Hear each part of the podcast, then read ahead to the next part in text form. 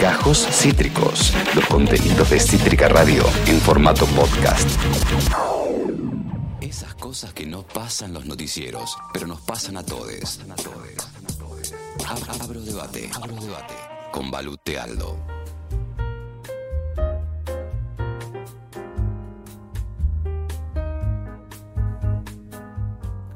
Estamos haciendo todas las tormentas juntas a las 14.08 acá en Cítrica Radio con su conductor Esteban Chiacho y es momento, como bien lo anticipaba, ese eh, bendito separador de tener nuestro abro debate con Valu Tealdo, nuestra estudiante de antropología favorita. Valu, ¿cómo viene eso? ¿Qué tal? ¿Cómo están todos por allá? Muy bien, muy bien. Contentos acá, pasando un medio un calorcito. Hay una especie de brisita algo caliente. Ya primaveral, podemos decir. ¿Se vino la primavera acaso? Sí, sí, sí, ha llegado. Igual eh, tengo la sensación que es esa, esa semana de calorcito que, antecede una semana a otra semana de frío y estamos así por un tiempo. y así esquizofrenia hasta noviembre que nos cagamos de calor, digamos. Totalmente, absolutamente, Balu. Eh, y también, dato no menor, como siempre, vamos a quejarnos mucho, como, como hacemos cada viernes, por la semana de exámenes, que no es una semana de exámenes, es una década de exámenes ya. Sí, sí, o sea, esto les pasa em, por tener gente joven mm. estudiante mm. trabajando, si no, eh, no, no sucedería. no, Totalmente. Pero em, sí, la verdad que es cansador un poquito, sobre todo porque ya vamos un año y medio de virtualidad universitaria y se vuelve un poco más tedioso, por lo menos para mí. Pero bueno, qué sé yo, afrontando, es así, gajes del oficio. Avalu, algo que, que, mencionábamos acá detrás de micrófono, en realidad, no acá sino detrás de micrófono, es que eh, mientras nosotros estudiamos, nos formamos, discutimos, tomamos litros de café, hay una realidad y en esa realidad hay muchos televisores con productos de todo tipo. Eh, en este momento tan particular para las ficciones, eh, hay, una, hay una ficción que es una ficción muy tuiteada y que hoy tiene... Mm, es verdad. Es protagonista de tu columna, ¿verdad? Sí, tal cual, tal cual. Es cierto, es muy tuiteada. Me gustó esa introducción. Em, sí, es la nueva ficción, tira, serie de la gran superproductora de Adrián Suárez, Polka, me parece que todos la conocemos ya hace varios años, porque se caracteriza por eh, realizar series, em, eh, nada, que mira mucha gente, ¿no? Básicamente. Entonces el tema de la serie que, es nueva, que es esta, se llama eh, la 1518, somos uno, y está haciendo referencia al nombre de una villa, o sea, eh, toda la historia va a transcurrir en esta villa eh, ficticia, ¿no? Por supuesto que pertenece a la historia, no es real. Lo cual me generó mucho, mucho ruido. Primero al ver el tráiler, cuando lo sacaron, que salió hace un par de meses, que yo lo encontré por Twitter. Es esta nueva fuente de información eh, y de consumo irónico, como hablamos el viernes pasado. Eh, esta serie yo creo que también ha sido eh, víctima de consumo irónico. Em, bueno, vi el tráiler ahí por Twitter y que era como una cámara lenta con todos estos actores este, entrando en la villa y bueno, nada, medio raro, ¿no? Y yo dije, mm, ¿qué es esto? Bueno, de repente esta semana salió, se estrenó, o sea, ya van como por el cuarto o quinto capítulo, si no me equivoco, y han surgido muchas críticas em, por esto, porque habla sobre historias en una villa contadas desde una perspectiva o escrita de una perspectiva de clase de, de, gente de clase media, digamos, o sea, son Suari y toda la gente que trabaja con él, que no se caracteriza por eh, vivir en estos barrios, me parece a mí.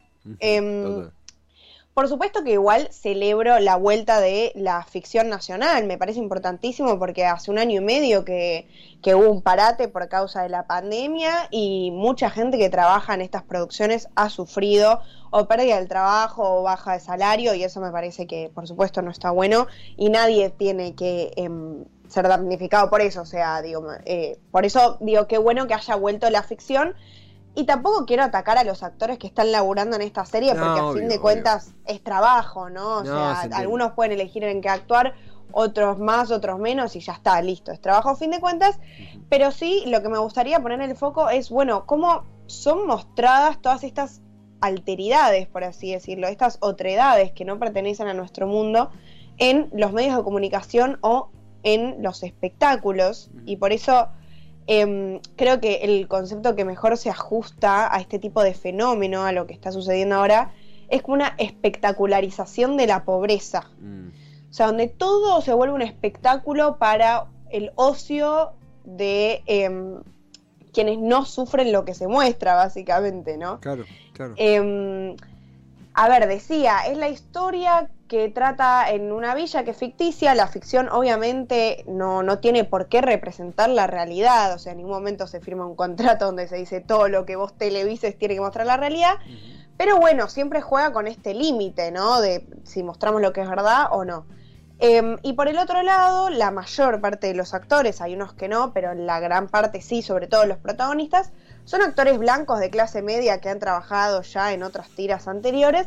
Por lo tanto, los personajes que interpretan em, se tienen que ajustar ¿no? a ese mundo que le es ajeno a ellos. O sea, eh, los vestuarios, la gesticulación, el, vocabulario es de villero, ¿no? O sea, lo que, la- esta productora interpreta como eh, villero dentro de este estereotipo. Por lo tanto, hay como un desfasaje medio raro ahí también. A mí me hace ruido, pero bueno.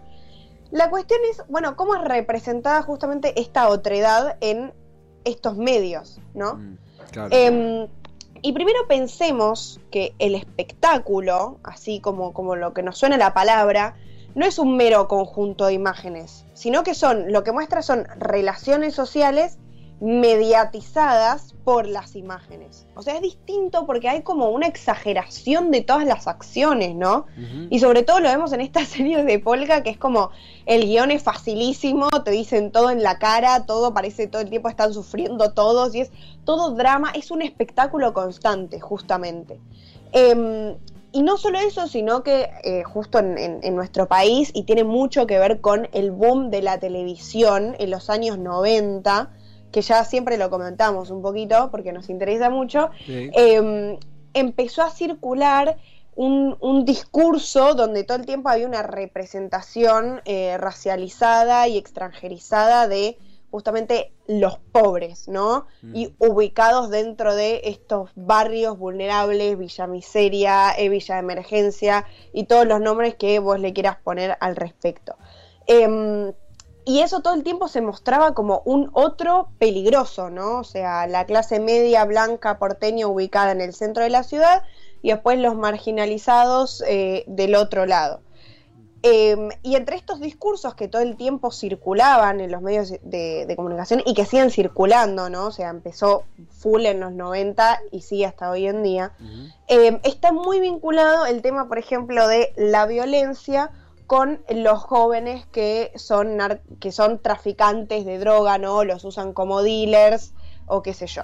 Y ya, de hecho, para ejemplificar, en la primera escena del primer capítulo de esta serie, comienza con un pibe que le dan un sobre donde supuestamente hay droga y recorre las calles del barrio eh, yendo a eh, vender lo, lo que le acaban de dar, ¿no? O sea, como dealer.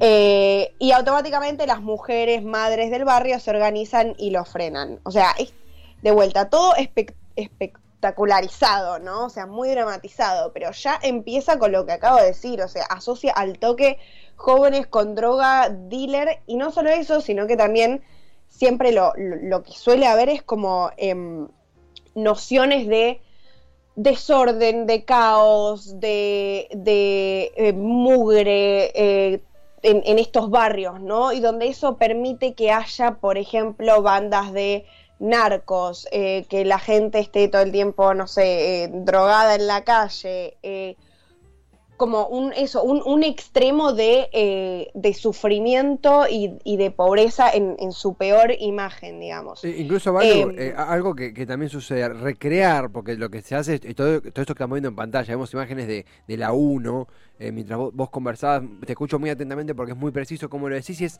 un tema súper complejo porque no se trata de, eh, de, vos muy bien lo dijiste al principio, estar en contra de la serie porque sí, sino de que recrear, justamente el desafío de recrear, por ejemplo, una, un- una villa de emergencia, eh, siempre deja cabos sueltos. El tema es cuando esos cabos sueltos representan o refuerzan estereotipos también hay que decirlo, en una serie diseñada para consumo de la clase media eh, Sí. y que también no tiene el factor, no sé, como es el caso de Ocupas, que era una serie con otro tipo de fabricación y otro tipo de marca. Acá hay una marca hasta, hasta financiera, hasta patrocinadora, que no es que le hace ni mejor ni peor a la serie, pero que nos permite exigirle otra cosa y nos permite exigirle más que ocupas que en un producto hasta, hasta de culto, que tiene un consumo completamente diferente. Sí, o sea, a ver, yo creo que siempre hay un eh, se puede hacer un foco de crítica a este tipo de series porque hasta Ocupas, que a mí me parece eh, sublime y maravillosa y realmente eh, la celebro, sigue estando escrita por un pibe, bueno, en ese momento el director encima tenía 27 años, o sea, quien pudiera, ¿no? Pero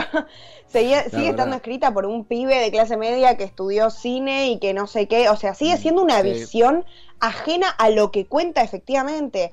Obviamente, insisto, Ocupas a mí me parece una fotografía mucho más certera de lo que pasaba en esa época, y no solo eso, sino que gran parte de los actores o no eran actores o mm. pertenecían ¿no? a una clase mucho más eh, media baja. Em, las locaciones eran reales, eh, las de esta serie están todas construidas, o sea, obviamente podemos hacer varios paralelismos, pero lo que sí sigue siempre, em, hay un discurso transversal justamente donde en estos lugares parece no haber normas, ¿no? O donde a la gente se le olvidó respetar las normas y entonces eso da lugar a la delincuencia y la ilegalidad y la típica eh, confrontación entre bandas narcos. Y en esta serie, de nuevo, volvemos a tener un enfrentamiento entre dos bandas narcos donde agarran a los pibes del barrio para que trafiquen droga, que pinque pam.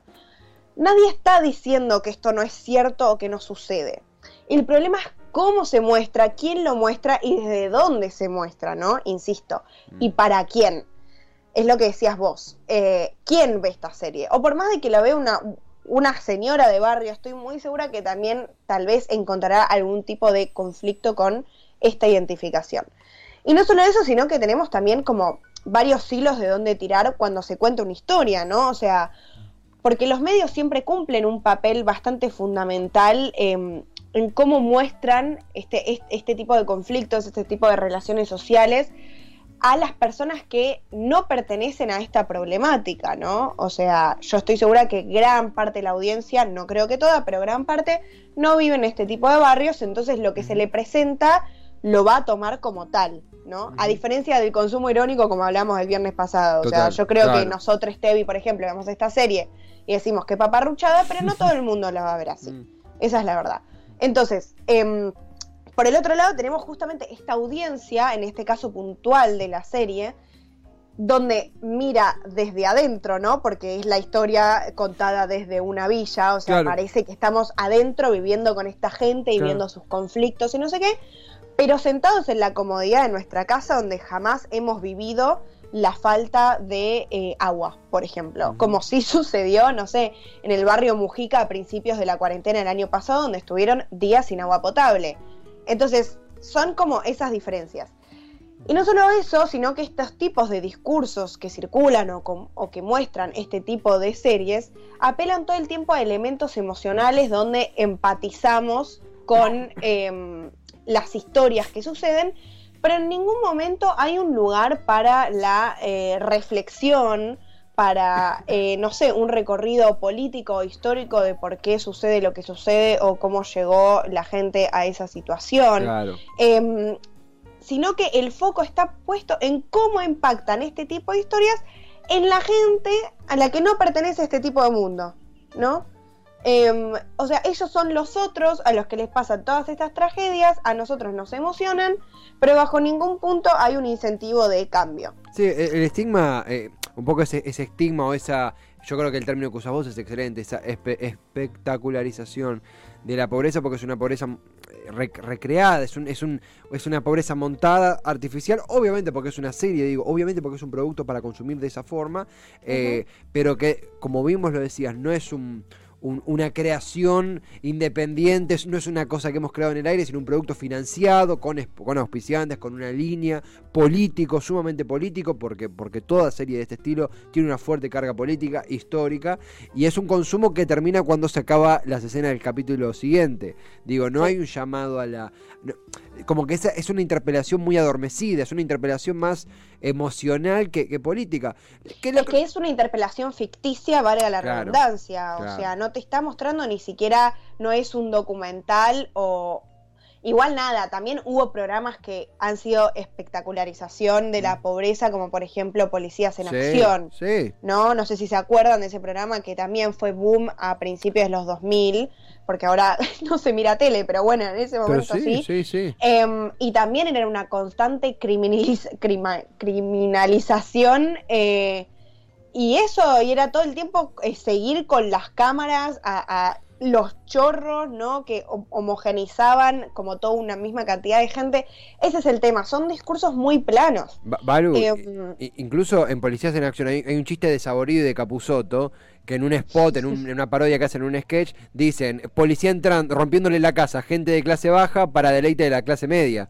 Eh, yo recuerdo que... que- que- Nunca nada más sublime que Capuzoto y Saborido. Nunca, nunca. Que a las 9 de la noche, eh, Policías en Acción era, mo- te mostraban cómo al pibe lo encanaban, un pibe que tenía que 17 años, lo encanaban, lo filmaban hasta que lo encarcelaban, y el pibe que, no sé, por ahí había choreado un celular, digo, no digo que el proceso, no me meto con el proceso penal, digo, con la cámara metida en la, en la, en la celda, en, en- en- en donde estaba el chabón detenido, una celda, donde estaba encadenado un palo de luz afuera de una comisaría, lo mostraban llorando, que esto, que el otro, y el mensaje que a mí me- hoy lo veo, hoy era para que la clase media, ni siquiera la clase alta, la, la gran clase media argentina, pudiera despegar, mira, nosotros no somos así, ¿eh?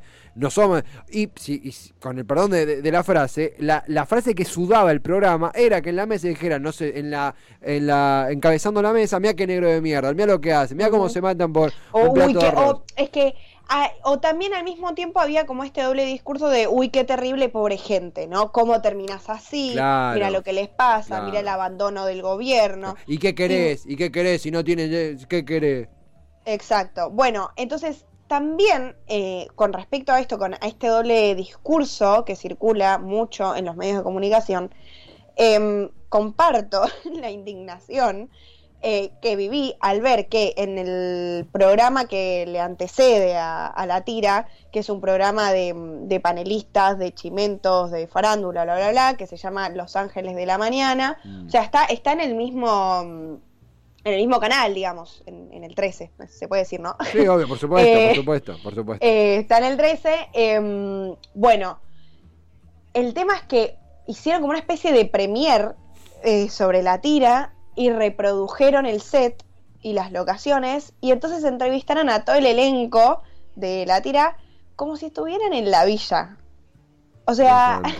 Sí, sí, esto sí. es lo que me parece más terrible, más, más terrible, que es un circo literal.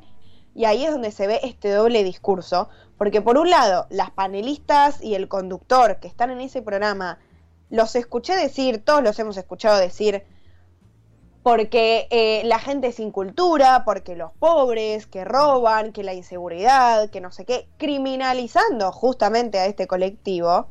Y después nos sentamos, ¿no? A aplaudir lo que significa esta serie diciendo, ay, claro, mirá cómo muestran la realidad social, qué duro debe ser ser pobre, ¿no? Pobre gente, hay que ayudarlos. Una doble moral eh, terrible, terrible. Y no solo eso, sino que, eh, digo, en la, en la serie misma, si vos querés mostrar, ¿no? Una realidad social, que estás en todo tu derecho, o sea, tampoco es que tenés que ser eh, pobre, negro y villero, ¿entendés? Para ponerte a dirigir eh, una serie que se trate sobre eso. Pero en el caso hipotético que vos quieras mostrar esa realidad, lo que sí podés hacer en todo caso es darle trabajo a gente de ese espacio, de ese mundo, de ese lugar que habitan, ¿no? Efectivamente, eh, esos barrios, que trabaje con vos. Porque ese es el tema también, que hay como un... Estamos o evitando un elefante blanco que es la habitación, o es este doble discurso de decir, no, para mí los villeros no actúan o actúan todos mal, entonces llamo a actores que han tenido una gran eh, carrera actoral, que bueno, tampoco es que las series de Polka se caracterizan por brillar en guion, en dirección, en escenografía, no sé. Sí, Eh, entonces es como una sumatoria de cosas que acá me puse muy verborrágica en esta última parte, pero No, sinceramente no me gustaría eh, dejar pasar esto. Eh, bueno, esto que estamos viendo acá, este es el programa de panelistas, o sea, ¿entendés? Entrevistando a los actores en las locaciones que son la villa y que no sé qué, o sea, me parece absurdo, absurdo, o sea, ya llegamos a un nivel que, que no tiene sentido y que, que tampoco tiene sentido que, perdón, ¿eh? nos quedemos callados, o sea... Mm, sí, sí, sí. no sé, me, me, realmente me indigna no solo el contenido de la serie, que está bien, la puedo criticar desde un punto de vista, no sé, más intelectual, si le querés poner así, pero después esto, esto, ¿entendés? Hacer de cuenta que los entrevistadores, uh, vamos a la villa, no sé qué, o sea, él literalmente le entra el concepto espectacularización de la pobreza. es eso, es reírse o crear un producto para placer, puro placer ajeno, ¿entendés? Nos reímos o, empatizamos con esa otredad que jamás vamos a llegar a entender y que jamás vamos a llegar a estar en su lugar. Eh, eh, es, una cosa, vos sabés que, que, vos cuando lo, lo escribís de una manera, eh, vos decís verborrágica, pero es real también, es interpeladora. La interpelación que no nos da la serie nos lo da la, columna mediante el análisis que hace de la misma. Es increíble porque es muy sombrío, muy sombrío lo que ofrecen, porque las recreaciones, nosotros desde chicos, vamos a recreaciones de cosas, no sé, Ciudad de los Niños es una recreación de una ciudad idílica donde para niños, ¿verdad? sí. Vamos al cine, nos recrean una película. Vamos a un museo, nos recrean una etapa histórica. En este caso, en este caso, vemos las imágenes ¿no? de gente caminando por una villa ficticia que no existe, que pueden salir de ahí, que se sacan los trajes y vuelven a ser personas, eh, eh, no quiero decir ricas, porque no es la palabra que busco, bueno, personas no, pero personas que no tienen nada que ver con, con el mundo que están interpretando, podemos ah. decir. Claro, totalmente, totalmente. Personas que no tienen nada exactamente con ese mundo. Y después cuando hay un, ni siquiera te digo un, flyer, cuando aparece un flyer, cuando aparece una iniciativa, sea de cine villero, sea de autodenominado cine villero, música, eh, música autodenominada, villera, la cultura, de ahí que hay un montón de cultura y un montón de, gente totalmente capacitada. capaz el caso más, hay un montón de casos emblemáticos, no quiero decir uno porque no quiero... Y, eh, reducirlo a un solo caso. Eh, no tiene la difusión, y esto sí creo que todos podemos dar fe, que ni en pedo está la misma difusión porque tienen un estigma, porque tienen límites, porque no tienen eh, acceso público al Internet, porque no tienen un montón, y ni hablar a un montón de cosas mucho más importantes. Eh, y es el mismo medio que cuando querés declarar Internet como bien público, te sale una cautelar de Clarín, lo decíamos en, el bloque anterior. Entonces, eso no lo podemos dejar de o los que se oponen a la ley de medios, claro. que implica un monopolio, sí, sí. O al aporte de las grandes fortunas. Eso no lo podemos dejar de decir. Digo, no es que la ley de medios le va a dar un plato de comida caliente a toda la gente que vive marginalmente, pero seguramente le va a dar un acceso a más medios para que puedan ellos producir sus series y vos no tengas que comentar la, realidad en la villa por ellos. Es bastante sombrío si uno lo ve así, ¿eh? Sí, sí, no, y además, o sea, no solo eso, sino lo que yo es, insisto, siempre todo se puede representar desde el respeto, ¿no? O sea, yo verdaderamente creo en eso y, y, con gente que te acompañe, o sea, se puede. El problema es que acá esto es una completa falta de respeto y se nota, ¿entendés? Mm. Y encima, o sea, ni siquiera lo quieren ocultar, porque después, no sé, en la serie tenemos eh, los típicos personajes que nos pueden aparecer en una villa, ¿no? Tenemos el cura villero, em, una de las protagonistas es la maestra del barrio. No hay una maestra en todo el barrio, no es una maestra rural tampoco, o sea, confunden términos. Eh, después, la pibita que salió de la cárcel, em, el pibe que trafica droga, las bandas narcos. Eh, como que hay, hay, una mezcla de conceptos, de cosas, de, de, personajes, ni, es que ni siquiera se esforzaron, ¿entendés? Eso es lo que me da bronca también. Mm. Como em, tenés un lugar con mucho poder. Está bien, querés hacer una serie de polka que implica em, discursos simples, ir al grano, listo, joya, se puede hacer eso sin faltar el respeto. ¿Se entiende a lo que voy? O sea, ¿por qué? ¿Por qué no contratás gente que eh, efectivamente labure ahí, que viva ahí? Mm. Hay gente súper capaz, hay actores re piolas, hay, o sea, y lo digo porque, porque he conocido, porque tengo gente que conoce, porque he transitado, o sea, no es que no existen, porque eso también es hacer caso omiso a una realidad, o es homogeneizar algo, ¿no? Es creer que en la villa son todos eh, obreros de la construcción, eh, paraguayo y ama de casa, ¿no? O sea, no sé, como que se están riendo sin decirlo explícitamente y eso es lo que me parece más grave. Em, por lo menos de mi punto de vista, obviamente respeto si hay gente que, no sé, se siente identificada con lo que, con lo que muestran, está perfecto. Yo hablo desde mi pensamiento y desde la realidad em, que vivo y que viví y que vi.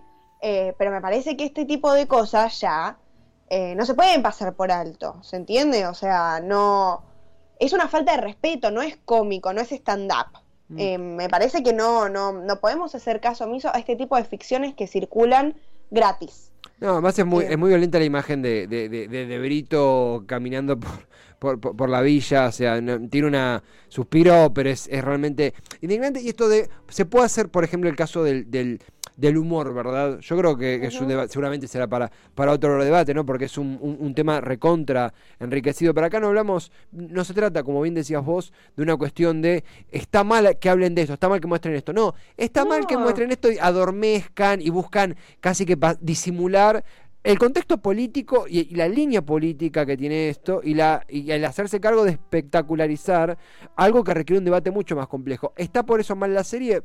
No, digo, el laburo, vos bien lo decías al principio. Claro, insisto, yo no voy a atacar a, a, los actores que laburan ahí, o sea, me parece perfecto, tienen trabajo y se dedican a eso, o sea, no, no tienen ellos la culpa en absoluto. De hecho, nada, algunos salieron, obviamente, a, defender y, a decir que es que se sentían atacados por todo el mundo que salía a repudiar la serie hmm. y lo entiendo porque porque tal vez parecía muy punitivista, ¿no? O sea, pobre Agustina Cherry, qué sé yo, ya está, no importa. La, cuestión es quién está arriba de todo, ¿no? O sea, sí me parece mucho más, sepan disculpar, atacar a Suar. O sea, ese hombre no me da pena en absoluto. Eh, ni lo que él representa, no, el asistente de producción que se puso a, hacer las locaciones y a tener todo lo. No, ese pibe está laborando, está perfecto.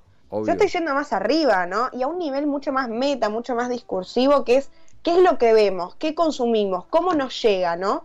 Porque insisto, esto, esta serie no, nos invita a reflexionar. No, totalmente. Eh, no exactamente. No por lo que vi. O sea, en todo caso que me sorprenda. Pero tampoco eh, se distingue Suar para hacer contenido que te invite a reflexionar, sino como algo mucho más tranquilo, pasajero. Está perfecto. Eh, digo, está perfecto consumir la ficción de esa manera. Ahora, con esto, yo lo repudio. O sea, mm. esa es mi actitud. No, vale, pero se entiende, se entiende y, es, y es ahí donde se apunta, porque también te dicen, no, pero genera trabajo, pero no es contra el trabajo, es contra eh, el, mensaje, es el metamensaje. Acá también ah, señala eh, una persona que es fanática tuya, realmente fanática, lo digo realmente, eh, que es mi, mi, señora madre, que pone también lo que menciona es sobre el, paisaje de la serie. asimétrica y hasta pintoresco.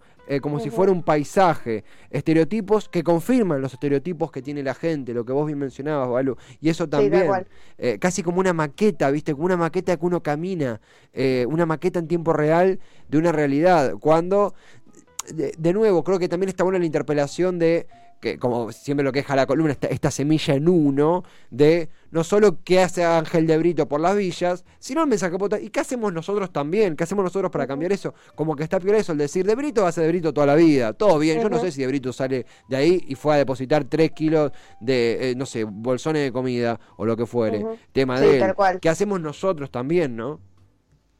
Sí, no, total, total, estoy de acuerdo. O sea, Tampoco quiero decir que ahora, bueno, chicos, métanse todos a militar en los barrios. No, no estoy diciendo eso, o sea, ni a palos, pero sí eh, no dejar pasar por alto este tipo de cosas, que me parece que es siempre la conclusión que sacamos en estas columnas, ¿no? O sea, nadie está pidiendo que ahora abran la puerta, salgan a la calle y no sé, vayan a hacer cosas, eh, sino que eh, pensemos dos veces el, tipo de cosas que consumimos, las palabras que nos llegan, eh, quienes nos rodean, em, cómo nos educamos, los tipos de discursos que circulan. Siento que todo eso es, es trabajar eh, a nivel metafórico, pero es trabajar al fin y al cabo por una realidad un poco mejor, por mejores representaciones, porque ya basta, ¿no? O sea, digo, los jóvenes estamos tomando el espacio político para efectivamente hacer de un país mejor, más inclusivo, de un mundo mejor, y de repente tenemos este tipo de cosas. o sea, a mí me parece que pasar por alto esto no da, al contrario, hay que marcarlo. Me importa muy poco ir a la casa de Janine en la Torre, tocarle el timbre, ¿no? Y molestarla en su country. No voy a cambiar mm. nada. Lo que sí quiero es que todos empecemos a pensar un poco justamente sobre estas series, eh, qué nos transmiten, qué nos dicen, eh, por qué el día de mañana si llegamos, no sé, a, trabajar de algo de esto, si nos metemos en estos mundos, bueno, ¿qué queremos hacer con eso? no También me parece importante. Eh, Invitar el lugar a la reflexión. Acá sí, hay espacio a la reflexión. Totalmente, Valo. Ha sido una columna que celebro mucho, realmente no habíamos abordado el tema eh, de, de, la 1 y se da la chance de hacerlo mediante esta columna que, que también abordó, trató, trataste eh, el tema. Eh, lo celebro un montón y todo lo que nos deja pensando al respecto. Acabas de escuchar Gajos Cítricos. Encontrá los contenidos de Cítrica Radio en formato podcast en Spotify, YouTube o en nuestra página web.